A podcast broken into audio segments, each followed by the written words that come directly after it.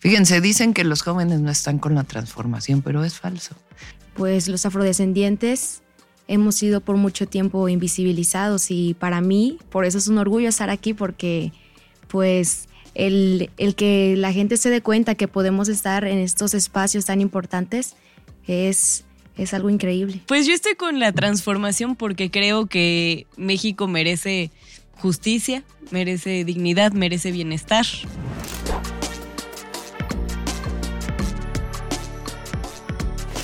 Hola, ¿cómo están?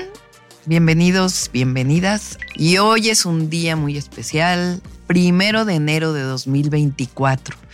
Muchas cosas van a pasar este año, pero sobre todo les deseamos que sea un buen año para todos y para todas, no solamente para nuestro país, nuestra patria, nuestra nación, para el pueblo de México, sino para sus familias, que tengan todo, todo lo mejor. Y el día de hoy, pues quise llenarme de energía juvenil y decidí invitar a este podcast a jóvenes, hombres y mujeres que están aquí conmigo de distintos lugares de la República, que son parte de este grupo que decidió acompañarme en esta precampaña, que pusimos a votación el primer día que nos reunimos cómo querían llamarse y decidieron llamarse Jóvenes por la Transformación. Entonces yo quiero que ustedes los conozcan. No son todos, ni todas, eh, ni todes. Eh, faltan todavía algunos eh, más, pero pues son algunos de los que el día primero de enero quisieron venir porque los demás andan en otras tareas familiares y quisiera que se presentaran cada una de ellas, cada uno de ellos. Eh, hola, mucho gusto a todos. Yo estoy muy orgullosa de representar a mi pueblo afromexicano. Y pues, ¿quién soy yo? Yo soy una mujer eh, que estudia sociología de la comunicación. Ajá, ¿en dónde estudias? Eh, en la UAGRO, en Acapulco Guerrero. Yo soy de Acapulco Guerrero. soy una mujer activista que trabaja en territorio. Me encanta reivindicar mis raíces. Es un honor ¿Naciste estar en Acapulco? Sí, nací en Acapulco. Tengo 20 años. 20 años. Sí. ¿Cómo te llamas? Yo me llamo Daniela Seani, Islas Alemán. Muy bien, Daniela. Muchas gracias. Adelante.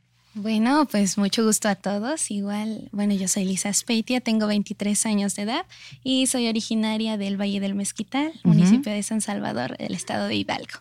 Pues actualmente estamos desde la parte de coordinación de los jóvenes desde una perspectiva indígena, desde esta parte de visibilizar más que nada a las mujeres que somos jóvenes indígenas y también desde esta parte de procurar que la parte económica, la parte ambientalista esté presente para este desarrollo.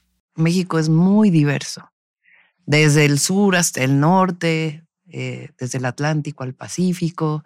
Es un país muy, muy diverso desde nuestros pueblos originarios, pero también la afrodescendencia. Sí. Es muy importante y que ahora eh, con este gobierno y este, esta legislatura se reconoció como parte de la historia y el origen de nuestro país. Y dos mujeres brillantes. A ver, ustedes. Aquí andamos bien emocionadísimos. Eh, mi nombre es César Omar Hernández Trejo. Tengo 23 años, soy un paratleta, eh, he practicado natación y ah, en este momento pues en el taekwondo. y pues soy también parte de la comunidad LGBT y pues soy parte para las personas con discapacidad. Eh, aquí tratando de visibilizar los derechos y ampliar las posibilidades y oportunidades para las personas de, que tengan alguna discapacidad y mostrándoles que también pueden mostrarse al mundo tal y como son. me gusta ¿Y cómo, ¿Cómo iniciaste en el deporte?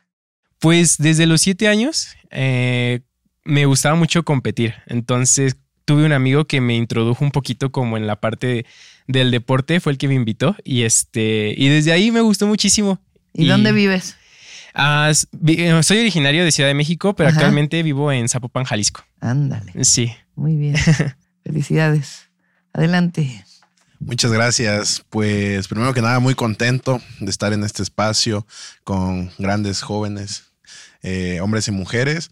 Y pues mi nombre es Eduardo Maximiliano García Betanzos. Vengo de Chiapas, de Tuxtla Gutiérrez. Me gusta llamarle la tierra bendita. Lo que sembramos se cosecha. Es cierto. Entonces, rico Chiapas. vengo representando a los deportistas. Yo soy luchador olímpico, practico Ándale.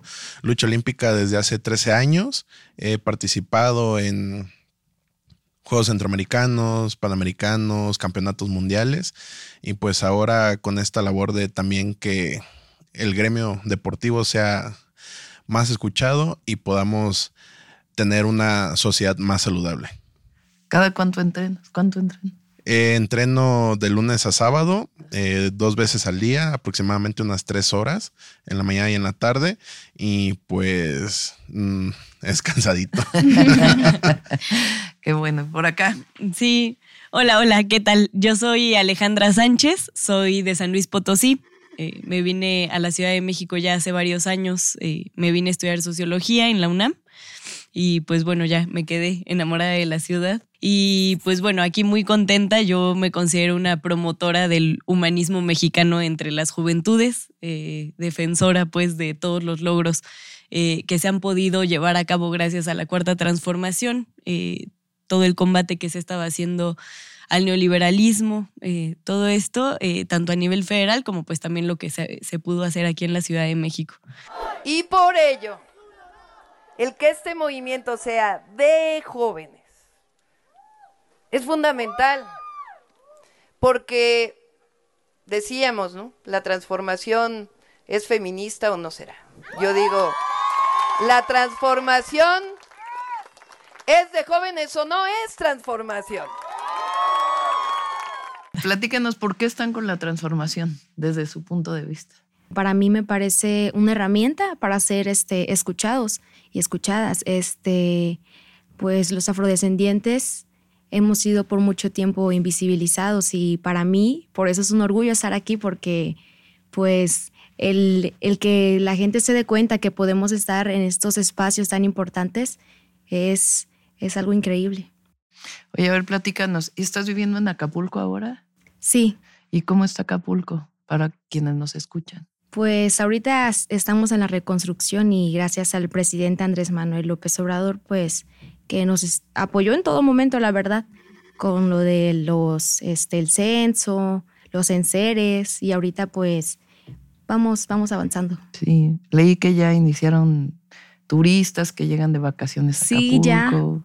Ya van los turistas y pues se va a hacer lo de la pirotecnia como cada año. Ajá. Sí. Y bueno, acá de este lado estamos con la transformación porque realmente desde que inició este proyecto, desde mi perspectiva, desde la comunidad donde yo estoy, el cambio sí se ha visto. Sí se ha tenido este avance que dentro de muchos años pues no se había tenido. Y ser parte ahora orgullosamente de continuar este segundo piso me llena de orgullo. Mm. Además de que felices, felices de continuar desde ahora la perspectiva indígena. Fíjense, dicen que los jóvenes no están con la transformación, pero es falso. Salvador Allende hace un discurso impresionante a los jóvenes de la Universidad de Guadalajara. Inicia ese discurso diciendo, hay jóvenes viejos y hay viejos jóvenes. Y aquí hay muchos jóvenes, independientemente de la edad. Así que les puedo decir que quizá tengo 61 años, pero me siento igual de joven que cada uno de los que están aquí presentes, porque la juventud se lleva en el alma, en el corazón. La juventud se pierde cuando se deja de buscar los sueños y se deja de luchar. Ahí está la esencia de la juventud. La gran mayoría de los jóvenes, lo dicen las encuestas, están de acuerdo en que siga la transformación en nuestro país y reconocen los cambios que ha habido en México. Y me da gusto, pues, escuchar el tema de Acapulco, porque tanta cosa que se dijo de. Acapulco, desinformación, eh, que se usó políticamente, que es lo más horrible es usar políticamente una tragedia, ¿no? Sí. y, y realmente se está levantando Acapulco por el apoyo del gobierno y al mismo tiempo, pues por las y los guerrerenses que son. Sí. Ya estamos por terminar de entregar todos los recursos que corresponden a quienes eh, fueron afectados por el huracán con daños en sus viviendas y también a quienes este, perdieron o se les afectaron sus locales, sus pequeños negocios. Llevamos eh, entregados hasta ayer cerca de 12 mil millones de pesos de manera directa. Hay dos proyectos realmente en México. Uno es seguir con la transformación, que este año se va a decidir, y la otra pues es regresar a lo que había antes. Y lo que representamos nosotros tiene mucho que ver con reconocernos como iguales a todas las personas, que es algo que históricamente había sido una discriminación tremenda. Y reconocernos como iguales quiere decir justamente que jóvenes diversos, que sea porque pertenecen a la comunidad LGBT, porque son afrodescendientes, eh, vienen de Guerrero, porque son indígenas, porque vienen de San Luis Potosí y están en la Ciudad de México, porque son deportistas, porque son matemáticos, porque son eh, artistas, porque son toda esa diversidad. No importa el color de la piel, no importa la lengua que hablemos, todos somos mexicanos y mexicanas. Y lo importante aquí es erradicar hasta el límite la discriminación que tanto daño le ha hecho a México. Es una herencia de la colonia, imagínense. 200 años de independencia. Y como en la colonia había castas. Y entonces se quedaron las castas en la memoria de muchos mexicanos y mexicanas. De unos cuantos, más bien no de muchos. Que fueron los que gobernaron durante muchos años y decidieron que ese, esa discriminación, esa desigualdad se profundizara en todos los sentidos. Y nosotros lo que queremos es al revés, que todos tengan yo no digo oportunidades, digo acceso a los derechos, educación, cultura, deporte, vida libre, dignidad. Eso es lo que queremos para México. Sí, se va a lograr. Adelante. Mm, yo estoy porque yo lo he vivido en carne propia. Eh, en mi familia, eh, desde mi abuela, mi hermana menor, este, hemos sido beneficiados con los programas sociales. Eh, es algo que debe de continuar es algo que ha beneficiado a muchas personas en el país y eso habla de, del compromiso, del compromiso que hay que seguir con el segundo piso.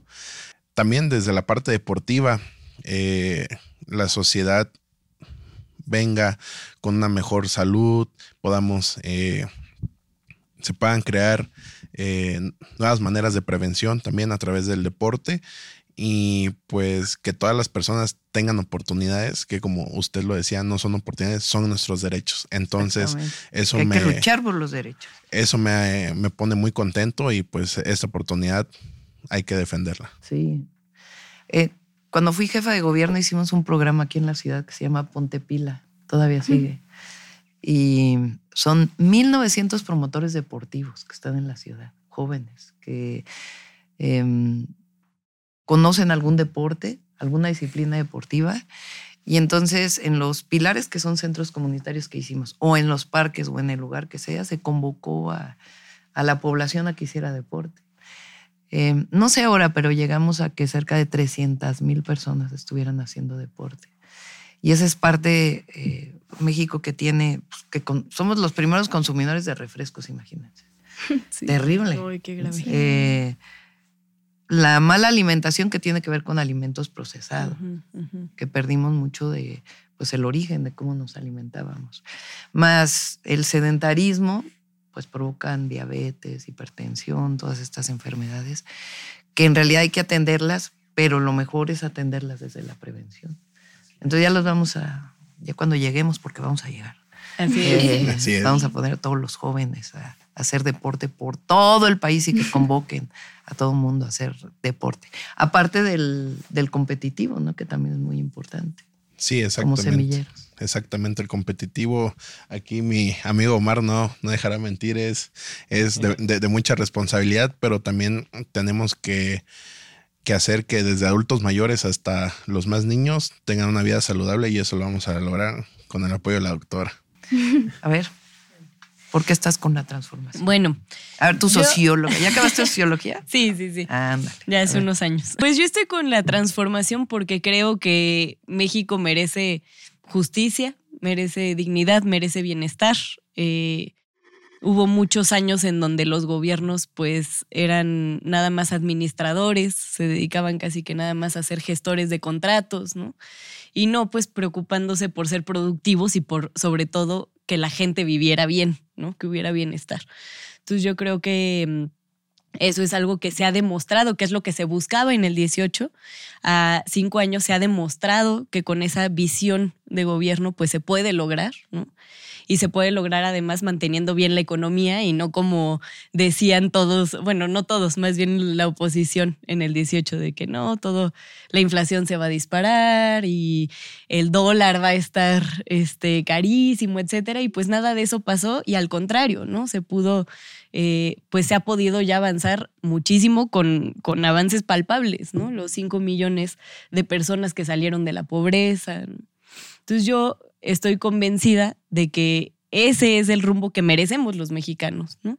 Pues que los jóvenes, por supuesto que estamos con la inclusión, que no estamos con la discriminación, no estamos con el racismo, no estamos con el machismo. Y lo que representa la transformación es la lucha en contra de todas esas cosas que permanentemente han estado excluyendo a muchísima parte de la población a propósito de, que, de lo que comentan, de quienes creen que los jóvenes no estamos con la transformación, pues al contrario, creo que estamos eh, la mayoría muy conscientes de esto y que pues esta es la vía correcta y pues bueno, ahora qué mejor con una mujer al frente, por fin. La idea es que se haga un movimiento muy grande de jóvenes. Las y los jóvenes no pueden dejar pasar eh, lo que está pasando en nuestro país desde su casa, metidos. Bueno, Pueden ayudar desde las redes sociales también. Pero la idea es que sea un movimiento que asuma la responsabilidad de la transformación de su país. A ver qué se podría organizar durante la campaña, algo de deporte, como parte de la campaña. ¿Qué se les ocurre? Pues a mí se me habían ocurrido actividades como en conjunto como, no sé, como tipo de exhibiciones hacia todos los jóvenes, como estas, eh, las distintas disciplinas que se pueden llegar a practicar. Porque, por ejemplo, también existe esta parte de la danza deportiva sobre silla de ruedas, ¿no? Para algunos jóvenes con alguna discapacidad en silla de ruedas, pues que digan, no, a mí no me gusta como las carreras, ¿no? O cosas así. Vamos a hacer una exhibición de danza sobre silla de ruedas. También aprovechando que ya están pasando las fechas decembrinas, que ya estamos iniciando el año, eh, activaciones físicas, eh, que es lo que comentaba, con es todos el los... propósito de todos. El propósito de todas personas nuevo, propósito de hacer año nuevo. ejercicio. Es nuestro propósito de año nuevo de muchos, porque también descuidamos un poco la alimentación en estas fechas. Pero sí, clases, eh, activaciones físicas que incluyan a todo, a toda la familia. Eh, con nuestro propósito de hacer este ejercicio, mantenernos en actividad física 30 minutos al día. Estamos prácticamente del otro lado. Y, ¿por qué no? Una mega clase de zumba también. Ándale, mega clase de zumba. ¿Qué Bueno, más? de mi parte me gustaría Ajá. hacer eventos de reivindicación de mi cultura, eh, eventos para que vayan todos los jóvenes, eh, de, de fotografía, de danzas, eh, de lotería también. Eh, teníamos ahí una, una idea de hacer una lotería de la cuarta transformación Ajá. y que pues todos los jóvenes jugaran. Y acá me encantaría conjuntar toda la parte de los pueblos indígenas a través Un de una encuentro, pasarela. un encuentro de Sí, jóvenes. Y aparte que dentro de esta se puedan lucir todos los trajes típicos Ah. que tenemos en todo el país, donde toda la cultura indígena participe desde esta parte juventud. Tenemos muchísimos artesanos que de verdad lo que hacen es impresionante. Entonces estaría magnífico que podamos conjuntarlo en un solo evento. Sí. Acá, ¿qué más? Perfecto. pues Estudiantes, estudiantes. Sí, claro. De hecho, justo dos de los compañeros que, que no están aquí, pero son parte también del equipo de Jóvenes por la Transformación, eh, son actualmente estudiantes, están también en el tema universitario. Entonces, por supuesto, también encuentros universitarios, eh, eventos en las mismas universidades, cineclubs, ¿no? Eh, todo lo que podamos detonar para, pues, que detone la conversación, que detone el debate sobre todo, ¿no? Es muy importante generar el debate en las universidades y también pues en las plazas públicas, ¿no? O sea, tomarlas y hacer todo tipo de actividades, todo tipo de eventos. Divertido. Eh, exactamente. Concursos también. Hay mucha gente a la que le gusta mucho el rap, ¿no? Eh, y se ponen, hay unos concursos de rap muy, muy buenos, eso también. eh, otros que componen, eh, han hecho varios reggaetones ahí muy buenos también. Entonces, pues de todo eso, ¿no? Esa es la parte viva, digamos, de la campaña, aparte de estar en los mítines, asambleas, los foros que estamos haciendo, los diálogos. La idea es que ustedes se apropien de la campaña. Eh, pero podemos hacer de este proceso algo inédito, no solamente lo formal que se hace en una campaña de asambleas, mítines, los recorridos que yo hago, sino que ustedes sean parte, que haya esta precampaña o campaña sin candidato, sin candidata, que ustedes se apropien. Y además que ahí se construyan todas las propuestas para las y los jóvenes de nuestro país. Y ahora vamos a la sección de cajita de preguntas sorpresa. Si pudieras tener una conversación de una hora con cualquier persona viva o muerta, ¿quién sería y qué le preguntarías? Con Rosa Parks, una mujer mm. afroamericana que sufrió mucho racismo. Hay una muy linda historia, bueno, triste historia, de, ella, donde se sienta en un, en un lugar de un blanco y un lugar que no le pertenecía porque ella era negra, así lo veían desafortunadamente.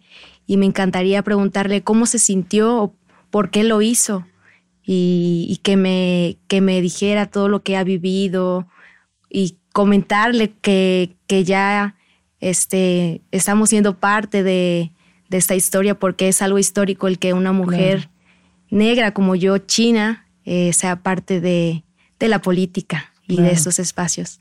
Puede parecer tan menor y que representó tanto, ¿no? Sí. Es la, la rebeldía de un momento que puede cambiar la historia. Sí. A ver, otro más. ¿Cuál es tu tradición mexicana favorita y por qué? Bueno, mi tradición mexicana favorita, sin duda alguna, y yo creo que para muchos, es el Día de Muertos. Ah, es hermoso. sí. Yo creo que todos pensamos en este Día de Muertos, que al menos desde la parte del Valle del Mezquital se celebra de manera impresionante. De pueblito en pueblito encuentras diferentes tradiciones. Día de Muertos, mi corazón está contigo. Por dos, por Sí. Chantolo en sí. ¿Cuál es tu pasatiempo favorito? Definitivamente hacer deporte. Mm, Definitivamente. eso, es pasatiempo, acción diaria, todo. Sí, es toda mi vida. ¿Qué podrías comer todos los días? Mole. Mole con eh. pollo. El que hace mi abuelita es muy bueno, entonces ese me gustaría comer diario. Muy bien. A ver acá. ¿Cuál es tu recuerdo más antiguo? Híjole. no, me, tengo un recuerdo que no sé si fue como generado por una fotografía, pero según yo sí lo recuerdo muy bien. Y es que mm, mi papá solía jugar eh, dominó con sus amigos, así en las tardes. Y me acuerdo mucho que estaba como en un patiecito de la casa en la que vivíamos en San Luis. Este, había un asador. Me acuerdo mucho, yo estaba bien chiquita, yo creo que tenía o sea, no sé si se van a burlar de que digo que me acuerdo de esto, porque creo que tenía como dos años. Wow. Pero no sé si sí se puede. sí. ¿verdad? Y ya, y me acuerdo que yo pues, salí al, al patiecito este, iba así caminando como apenas podía y ya que mi papá me agarró y me subió al asador y me dijo que me iban a cocinar. Y ya, ese es mi recuerdo más antiguo. Y hay una foto de yo en el asador. Bueno, ¿lo recuerdas este, feliz o no? Sí, ah, sí, o sea, estaba, como que estaba impactada. No sabía qué iba a pasar realmente. Sí puede ser un buen recuerdo. Sí, sí, sí. Muchas gracias a todos y todas. Que tengan un feliz año y los invitamos a ser parte de este gran movimiento de la Cuarta Transformación. Claudia Sheinbaum, presidenta. Por la candidatura de Morena.